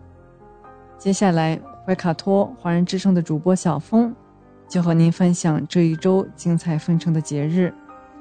第一个就是处暑，八月二十三日。当太阳到达黄经一百五十度，也就是每年公历八月二十三日左右，便迎来了二十四节气的第十四个节气——处暑。这是二十四节气中的第十四个，秋季的第二个节气。处暑时节，阴气已经上升到与阳气势均力敌的程度，暑气至此而终止。此后，中国大部分地区气温将逐渐下降。如果说立秋是物候学秋季的初始，处暑是气象学天气由热到凉的转折点。即使已经到处暑节气，仍有“秋后有一暑，人称秋老虎”的说法。中国近一半的地方依旧烈日当空，火伞高涨。尤其在华南和西南，由于受副热带高压控制，经常有高于三十五摄氏度的高温天气。有小暑、大暑不是暑，立秋、处暑正当暑之说。立秋到处暑，气温仍显露最毒辣的暑热本色，成为二十四节气中仅次于大暑、小暑的第三热的节气。中国医学把从立秋起至秋分前这段日子称为长夏。人们形象地将立秋之后出现的三十五摄氏度以上的持续高温天气称为秋老虎。处暑时节也是风最小的节气，南方地区经常遍地秋老虎肆虐。秋老虎不仅会让人感到。燥热烦闷，还会造成各种灾害，最为常见的就是旱灾。同时，持续的旱情也会带来严重的火灾隐患。秋季防火也会因为秋老虎的到来而变得异常严峻。而在中国北方地区，则是一场秋雨一场凉，处暑闻蝉，愁叶荒。过了处暑。暑气开始渐渐消退，人们就需要准备换季换衣之事了。处暑是由热转凉的交接节气，也是阳气渐收、阴气渐长，由阳盛渐变为阴盛的时期，是万物成熟收获的季节，也是人体出现阳消阴长的过渡期。因此，处暑开始进入多事之秋，容易引发呼吸道感染、肠胃炎、感冒等疾病。处暑养生是以养阴护阳，凡精神情志、饮食起居、运动锻炼，皆以养和收为原则。精神调养方面是以安身静体、安静性情、心情舒畅，以避肃杀之气，以适应三秋荣平之气。可适当参加一些郊游活动，东高望远，宁静致远。饮食调养方面是以以养阴清热、润燥止渴、健脾润肺。以中补气的食品为主，尽量少吃辛味之品，适量多吃酸味果蔬，食酸敛肺，酸味收敛肺气，辛味发散泄肺。处暑后秋燥盛，为防止燥邪伤肺伤胃，可选择吃一些滋阴润燥食物。进食清热安神的食物，不要盲目贴秋膘，尤其是心脑血管病患者或老年人，贴秋膘容易导致一些疾病发作或反复加重。还有起居调养方面，适宜早睡早起，睡好子午觉。在睡眠养生法中，古人尤其重视睡好子午觉。就是每天于子时午时入睡，认为子午之时阴阳交接，极盛极衰，体内气血阴阳失衡，必欲静卧，以后气复。研究发现，夜间零点到四点，体内各器官的功能都降至最低点；中午十二点至十三点。是人体交感神经最疲劳的时间，老年人睡子午觉可降低心脑血管疾病的发病率。早睡以顺应阳气之收敛，早起使肺气得以舒展，且防收敛之太过。还有运动调养方面，适宜动静和谐，经常进行散步、跑步、做操。打拳等舒缓柔和的运动，不剧烈运动，大量出汗，避免伤及阳气和损伤筋骨。运动时要做好防护，避免中暑、脱水。照料年人或者一些慢性疾病患者，在秋季并不适宜过早晨练，最好把锻炼时间安排在下午或者傍晚。如果是上午锻炼，也尽量稍晚一些，以降低心脑血管发病的风险。还有就是八月二十五日的初伏了，冬练三九，夏练三伏。三九是一年中最冷的时间段，三伏则是最热的时候。现在正处于北半球三伏当中，很多人都已经见识到了今年三伏的厉害。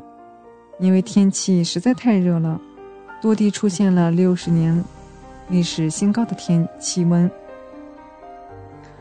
中主模式让人望门却步，不敢出门上街。很多人都盼望着三伏天赶快过去，天气能凉快一些。那么今年啥时候三伏结束，就是初伏呢？今年的三伏一共四十天。开始于七月十六日，结束于八月二十三日，一共四十天。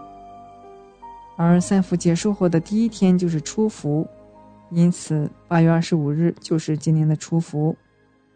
八月二十五日初伏之后，按过去的说法，天气就开始凉快了。不过今年的初伏有些不一般，主要体现以下这几句农谚上。第一句是“福包秋，凉飕飕，秋包福，热得哭”。这里的“秋”指的是立秋节气。今年立秋在末伏之前，因此毫无疑问就是属于秋包服。按照俗语的说法，今年天气非常炎热，刚好跟现实十分吻合。近段时间，哪怕是立秋之后，北方、南方。很多地方都是高温不断，比如河南郑州，近几天最高气温还是超过了三十五摄氏度，非常热。南方不少地方也是酷暑难挡。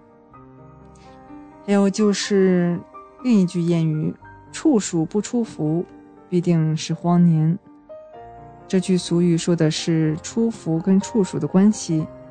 如果处暑节气还在三伏天内，也就是处暑在出伏之前，那么对粮食生产不利，可能导致粮食减产，以致出现农民所说的荒年。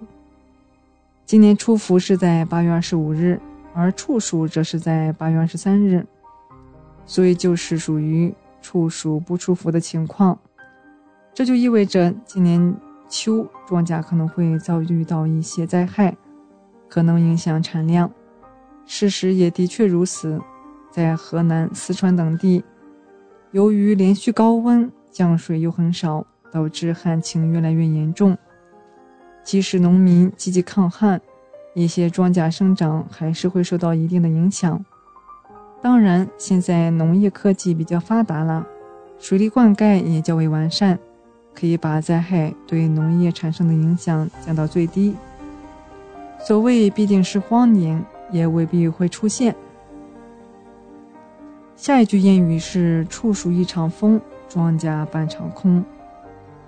处暑时节，不管是南方还是北方，秋季作物都已临近成熟，作物籽粒逐渐饱满，植株头重脚轻。此时遇到大风天气，容易出现倒伏，不利于后期生长，并且倒伏后如果不及时处理，作物籽粒被压在土地上，会导致籽粒发芽，庄稼减产。所以说，处暑一场风，庄稼半场空。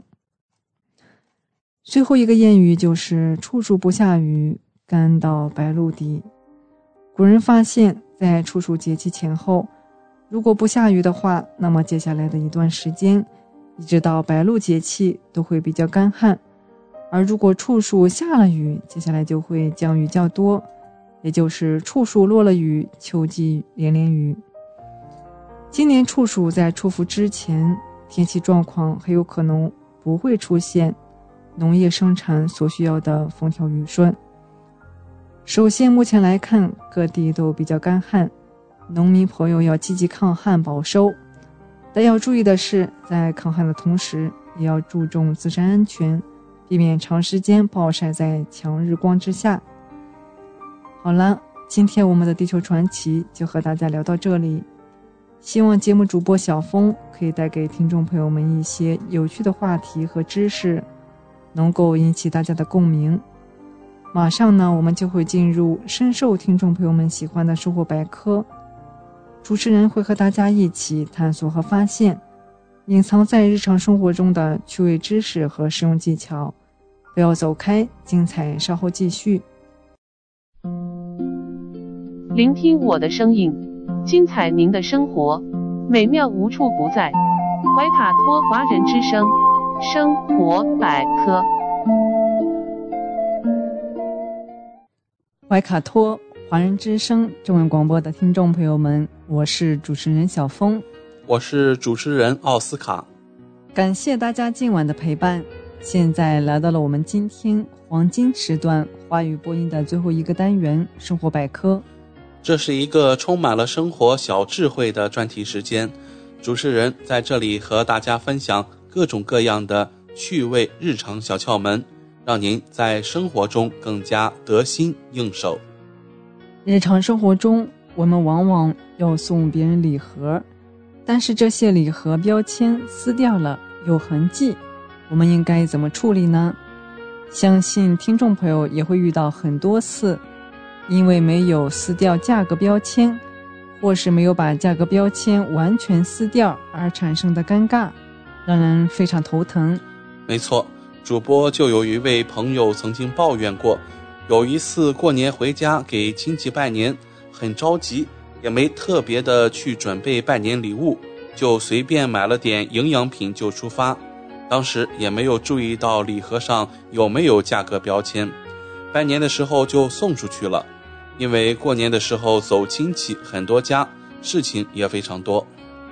根据这位朋友的描述，晚上回家的时候，有其他亲戚在家吃饭，从他们那里听到，今天去拜年的那家亲戚嫌弃朋友送的礼品太便宜了，因为看到了价格标签。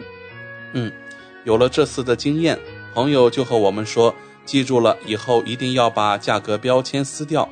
但是有价格标签容易撕掉，有的贴得很结实，撕掉以后会很粘手。而且啊，还是会有标签上的胶粘在手上，把手弄得黑黑的、脏脏的，也不容易洗掉。由于这个原因，主播也很是苦恼。上次另外一位朋友过生日，就送了一套护肤品，价格标签撕掉了以后还是不干净，没有办法送了出去。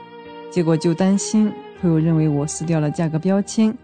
是怕他会觉得看到价格后嫌弃我送的东西不好。嗯，生活中遇到这种尴尬的事情也真是让人无语。听众朋友们是否也有类似的烦恼呢？那我们到底有没有正确的方法来破解这一难题呢？哎，别说，我也是在一次洗完头发的时候发现了这个方法，才买了一个梳子，上面还带着标签呢。没想到梳子上的价格标签遇到热风了以后会那么容易撕掉。天哪，这么简单就帮我解决了难题吗？听到主播小峰的分享以后，我也拿其他东西反复的试了很多次，真的有效果呢。所以听众朋友，首先您要准备好吹风机，接下来进行傻瓜式操作，就可以用吹风机吹热，再撕掉商品的价格标签。会很轻松的撕下来，而且不留一点痕迹哦。那生活中还有很多小常识需要我们来了解，这里有一些节水节电的小常识，你知道吗？为提高全民节水意识，营造节约用水的良好社会氛围，小峰给大家找到一些生活节水小窍门，快来学习收藏一下吧。嗯那么我们平常啊也是需要注意这些小细节，可以帮助各位听众朋友洗个省事、省心、省水的热水澡。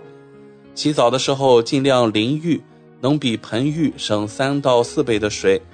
淋浴搓洗时要及时关闭水流，不要让水自始至终的开着。安装低流量的莲蓬头也是好的选择。如果一定要在澡盆、浴缸里泡澡。注意水不要放满，有三分之一到四分之一就足够用了。还可以选择节水浴缸。对了，洗澡时不要顺便洗衣服，那样反而更费水费电哦。还有就是带油的餐具，先擦再洗最省水。带油餐具不好洗，自然也十分浪费水。这时候可用用餐时使用过的餐巾纸。将碗、勺、筷子等餐具上的油擦去，再正常清洗就十分容易啦。用洗米水煮面汤、过夜茶清洗碗筷，不仅去油效果好，还可减少用水量和洗洁精的污染。还有泡过的茶叶包也是好东西，将它冲洗并烤干后，蘸少量熟油涂在脏污处。再用带洗涤剂的抹布擦拭，可以轻松去污，不夸张。嗯，我们来看看洗洁精接力使用也能够节水。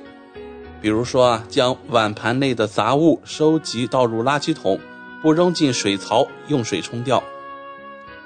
还有，先在第一只要清洗的碗盘中放入少量水，再用带有清洁的洗碗布清洗。洗完后，将碗盘中的清洁精水倒入下一只要清洗的碗盘中，而洗好的碗盘则放在一旁等待冲水，依次将脏碗盘全部洗完。嗯，这就是我们说的合理排队，尽量一水用到底。洗菜时适当浸泡蔬菜，让水充分溶解蔬菜中的残留农剂和其他水溶性的有害物质，比冲洗效果更好。最好再加一小勺盐，三分钟左右就可以除掉菜叶上的小虫呢。清洗时可以先对有皮的蔬菜进行去皮去泥，再进行清洗，或是先清洗叶类、果类蔬菜，然后清洗根茎类蔬菜，将一盆水发挥最大清洁作用。洗过菜之后的水可以沉淀，过滤掉泥液以后啊，再用于冲厕所，也可以用来浇花浇菜。洗菜水富有营营养，不仅花草长得好，而且也节约了水。还有马桶可以放个罐头瓶，一天能省不少的水。在罐头瓶里装满水之后，将盖子拧紧，把它放到坐便器的水箱里。水箱冲完水，再蓄水时，就会少进入这一头罐头体积的水量。嗯，上面我们给大家介绍了很多节水的小妙招。其实啊，节约用电既可以节省能源，缓解能源的紧张程度。改善大气环境，也能减少不必要的电能损失，提高电能利用率。那么，我们该如何节约用电呢？树立节约用电的观念，从现在做起，从我做起，从点滴做起，自觉养成良好的用电习惯，树立科学使用电力资源的观念。三楼以下走两步，健康生活又环保。合理控制用电，白天光源充足的时候不开灯，开灯后切记离开时随手关灯，拒绝长明灯现象。随手关灯的同时，注意关闭空调还有风扇。嗯，简单来说，用八个字总结就是轻轻一按，告别浪费。生活中还要合理使用空调，为了自身的健康，请尽量减少使用空调。如果使用时，请将温度设定在合适的温度。空调开启状态下，请关闭门窗。离开室内半小时以上的，暂时关闭空调，尽量缩短空调运行的时间。合理的温度差不多就是二十六度。还有减少耗电设备待机能耗，电脑、打印机、复印机、饮水机等设备。不使用时，请关闭电源及插板，以免待机耗电。手机不需要继续充电时，要及时拔掉手机的充电器。强化节约用电的意识，自觉养成安全用电、合理用电、节约用电的习惯，主动学习和掌握节电的知识，注重节电宣传，经常提醒他人注意节约用电，随时纠正他人用电浪费的行为。所以说，让我们共同行动起来，共同克服困难，爱惜每一滴水，节约每一度电，做节约用水用电的倡导者和践行者。好的，那在我们今天生活百科节目尾声，主播小峰，你还有什么要和大家分享的吗？最近呢，减肥和健身是主流话题，人们也逐渐开始注意自己的身体健康了。选择减肥和健身的方式多种多样，比如跑步、游泳、器械等等，都是很好的方法。那么呼啦圈是否能够减肥呢？嗯，这是个好问题。转呼啦圈可以帮助肠道的蠕动，帮助消化和排便，的确是对身体有利的。因为玩起来很方便，所以很受欢迎。但是摇呼啦圈的运动强度并不是很大。只有延长运动时间，而且是持续性的运动，达到一定的阶段，这样才可以消耗身体储存的脂肪，还有过多的热量。一般的摇动减肥效果不是很明显的。而且呼啦圈在甩动时会撞击腹部、背部内的脏器，太重的呼啦圈相对的撞击力也更大，可能会有伤及脏腑的危险。所以还是选择重量适中的好。同时还要提醒那些腰肌劳损、脊椎有伤、骨质疏松的人，他们是不适宜做此项运动的。另外，在摇呼啦圈之前，大家应当先做一些伸展运动，伸展韧带，避免扭伤。嗯，希望收音机前的广大听众朋友们都有一个健康的身体和健康的心态。十几分钟的时间过得飞快，那今天我们生活百科也要告一段落了。希望小峰和奥斯卡在这里的分享，让大家感受到了来自日常生活方方面面的乐趣。谢谢您的收听。快要九点钟了，星期一的晚上，我们和各位听众共同来关注怀卡托本地未来一周的天气情况。根据气象部门的预测，怀卡托将会迎来一个先雨后晴的过程。我们具体来看，明天周二是一个晴转阴的过程，温度五度到十七摄氏度；周三晴转雨，七度到十五摄氏度；周四雨势将会加大，十度到十六摄氏度。周五雨转晴，五摄氏度到十六摄氏度。那好消息是，本周末周六、周日两天都是晴好的天气，温度将会保持在四摄氏度到十六摄氏度之间。我们具体再来看一看全国的天气状况，尤其是南岛的这个洪灾。我们首先关注一下首都地区，那倾盆大雨给惠灵顿整个城市造成了严重破坏，一些人不得不从家中搬离。过去几周，这座城市就报告了六百多起山体滑坡。在周末，首都地区发生了六十多次山体滑坡，而在过去六周内，滑坡发生了接近六百次。惠灵顿郊区有八处房产被疏散。有新闻媒体称，这是首都崩溃的时刻。惠灵顿市议会表示，周末的天气给清洁工人带来了额外的压力。该委员会的首席基础设施官西班普罗特表示，工作人员一直在不停地工作，以清理滑坡淤泥。他说：“我们的议会承包商此刻绝对受到了抨击，他们在过去的六周里一直在不停地清理这些东西。我们也有很多清理工作要做，有很多评估要做。相关部门提醒居民，在惠灵顿几个郊区进行大清理之前要特别小心。”我们再来把目光转到南岛，那么我们看到南岛地区啊，更是，呃，大雨倾盆之后发生了一个洪涝灾害。